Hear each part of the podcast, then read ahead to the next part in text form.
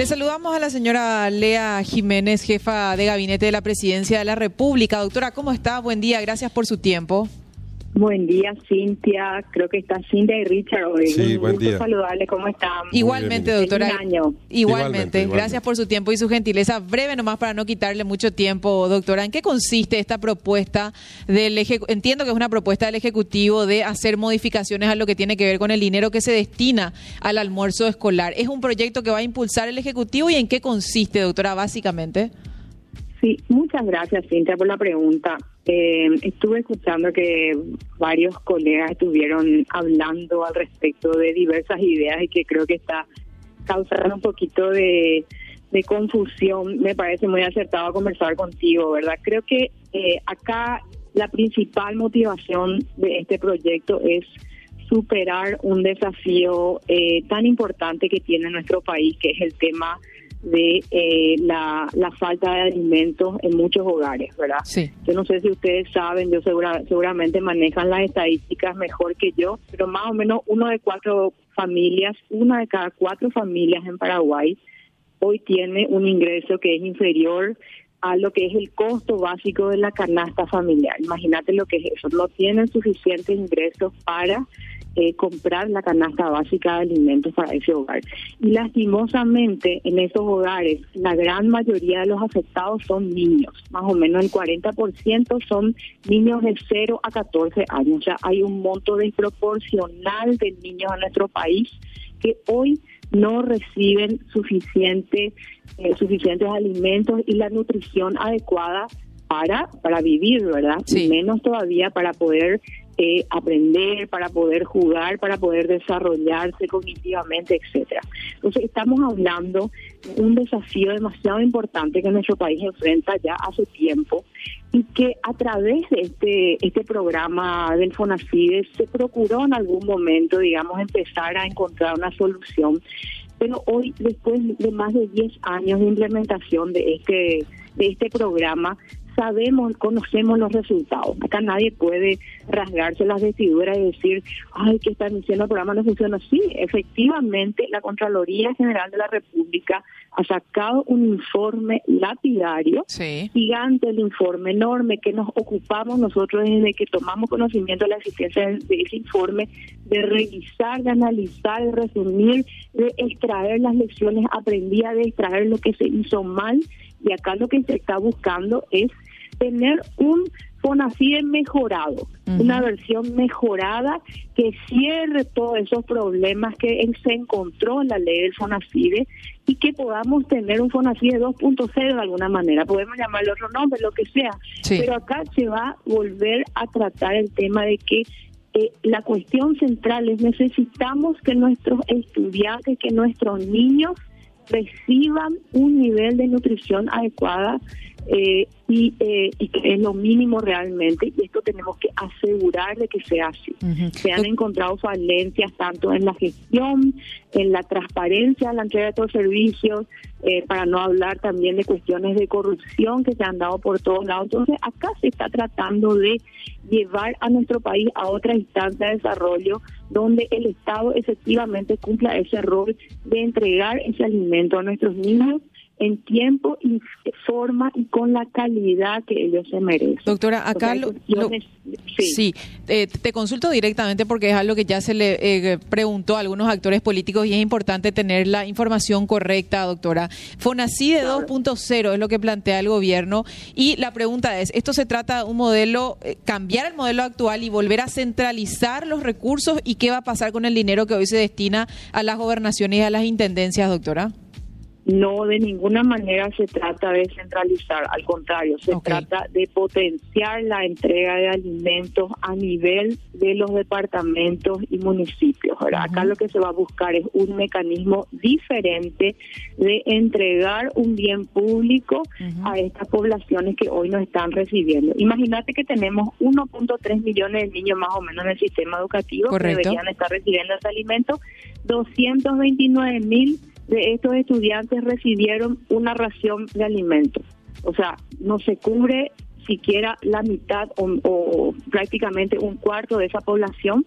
Estamos hablando de una cobertura de 17% a nivel país y ni siquiera hablamos de una cobertura de año completo, porque en principio cuando vos te imaginas el alimento escolar, vos decís, todos los días los niños reciben un plato de comida o una merienda o un desayuno o lo que sea.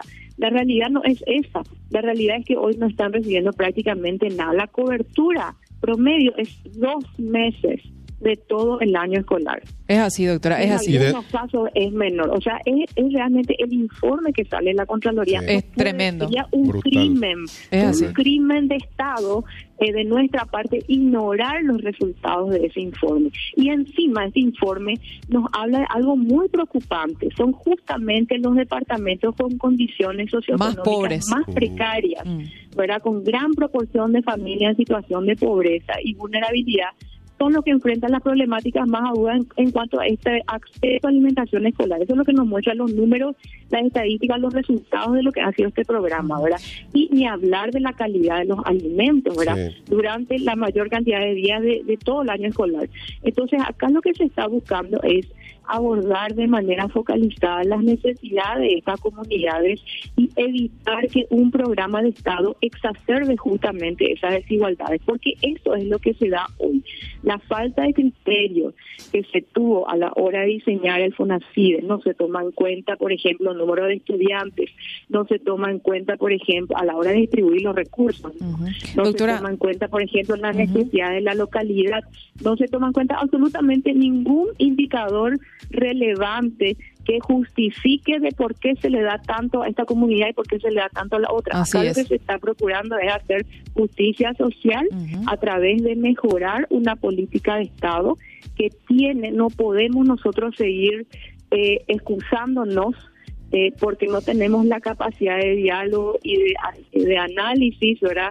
Excusándonos para resolver este problema que venimos arrastrando Doctora, hace muchos ¿y, ¿y qué cambio sustancial habría en, entre lo que ya hicimos en estos 10 años últimos y lo que se pretende hacer un ahora? Cambio, un cambio para mí fundamental ¿Sí?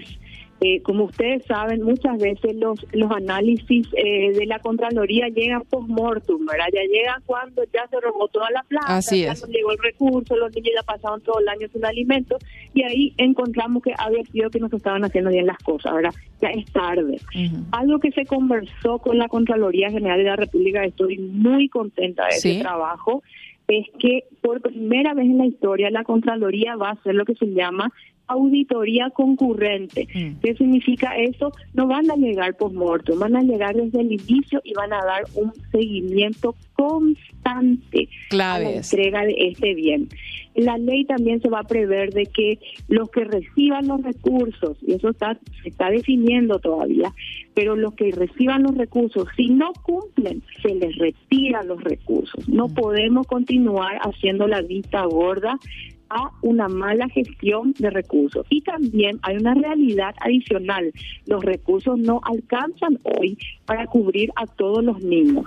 Esa es una realidad. Y lastimosamente esa realidad se utiliza justamente para excusar la no entrega. Es decir, ponerle que te doy para cubrir un tercio de la necesidad y vos decís, ah, no, no puedo lo cubrir, terminas cubriendo en vez de un tercio, un décimo y el resto desapareció. Y ahí se va a inyectar más dinero, doctora, más fondos. Luego suficiente, claro, se tiene que inyectar más recursos para poder llegar a ese 100% de cobertura todos los días del año y además de eso tienen que haber estándares y criterios específicos de cómo deben entregarse esos alimentos a los niños, qué clase de alimentos, qué clase de nutrientes, qué está permitido y qué no está permitido. Tienen que haber reglas de juego claras para que no existan después excusas eh, que después terminen entregando polvitos y galletitas y cosas duras y cosas que no tienen nutrientes a los niños. O sea, nuestros niños se merecen más nos estamos tomando el tiempo para diseñar un mecanismo diferente, que sea transparente, que tenga no solamente la participación de la Contraloría a la hora de controlar, también un, consejo de personas que tengan criterios específicos y que tengan esa eh, ese conocimiento nutricional y de salud y educación y de la realidad de nuestras diferentes localidades para poder efectivamente asegurar de que estos, eh, de que este bien público que es una realmente una obligación moral que tenemos con nuestros niños se entregue el tiempo y forma. O sea, vamos a cambiar el mecanismo mm. y vamos a hacer que participe también la ciudadanía y entre todos vamos a asegurar de que ese plato de comida le llegue a nuestros chicos. Dos es el objetivo final. Dos breves, ministra. Tenemos que superar la situación actual. Sí, bastante ambicioso el plan, por cierto. En lo que tiene que ver con el monto, ya hay un monto inicial que se le va a agregar a este a lo que ya, digamos, dispone FONACID anualmente. Y lo segundo, ¿qué rol dentro de este plan de potencialización del programa eh, cumplen los municipios y, los, y las gobernaciones? Los municipios y las gobernaciones cumplen un rol fundamental y tienen una responsabilidad fundamental a la cual tenemos que dar visibilidad eh, y a la cual también tenemos que eh, elevar a otro nivel. ¿verdad? Entonces acá lo que se, se busca es justamente la participación de todos los niveles de gobierno mm. eh, en diferentes roles para asegurar la entrega de este bien público. Acá estamos hablando de una responsabilidad moral y también de una responsabilidad de de eh, pública y una responsabilidad de Estado para con nuestros niños. Entonces acá se va a buscar que cada está, eh, como te digo, nivel de gobierno asuma su responsabilidad y cuando no se cumple, que se le castigue a lo que no cumple. El monto, doctora, si es que podríamos precisar con usted el monto de la inyección que va a tener el, programa. Eh, estamos hablando, como hoy la cobertura es tan baja, vamos a necesitar de por lo menos casi, casi triplicar eh, el nivel de recursos para poder alcanzar eh, lo que se llama la universalidad con equidad, digamos, ¿verdad? O sea, poder llegar a todos los niños eh, y asegurar de que ese plato de comida tiene la calidad necesaria, ¿verdad? Entonces estamos hablando de un programa muy importante, por eso también nos estamos tomando el tiempo eh, de analizar todas las aristas, no solamente del ámbito del aspecto técnico, del ámbito de la gestión, porque eso no es un, un PowerPoint, ¿verdad? Esto tiene que realmente aterrizar en las comunidades que presentan diferentes realidades eh, entonces queremos hacerlo con la mayor responsabilidad y seriedad posible y por supuesto también amerita discusiones importantes con los diferentes niveles de gobierno. Muy importante, doctora, las precisiones porque se está intentando plantear en tema como un enfrentamiento con las autoridades comunales y, y no corresponde para nada y por sobre todo no ayuda a empujar un programa que va a ser clave para mejorar la calidad de vida de nuestros niños. No, justamente todo lo contrario. Acá eh, tenemos que eh, tener el nivel de entendimiento y responsabilidad en todos los niveles para entender por qué estamos acá, para que algunos fuimos electos, otros fuimos nombrados, pero tenemos una responsabilidad con la ciudadanía. Eso es lo que tenemos que entender. Eh, y para eso tenemos que tener la madurez de trabajar en equipo y yo creo que nuestro equipo tiene esa madurez. No tengo duda de que vamos a llegar a, a un proyecto que va a ser eh, emblemático y vamos a sudar y mojar la camiseta para asegurar de que efectivamente genere los resultados que estamos esperando. Por, último, doctora, y agradeciéndole mucho el tiempo, el, ¿en cuánto tiempo van a presentar esta este este proyecto al, al Parlamento? y más o menos, o sea, en este momento estamos todavía ajustando ajustando algunas cuestiones, teniendo todavía algunas discusiones, eh, tanto técnicas como en otro ámbito, ¿verdad? Sí. Y, eh, y me imagino que seguramente en un par de semanas más eh, esto estaría siendo presentado por el, eh, el mismo presidente de la República. Perfecto. Muchas gracias, doctora, por su tiempo. Que tenga buena jornada.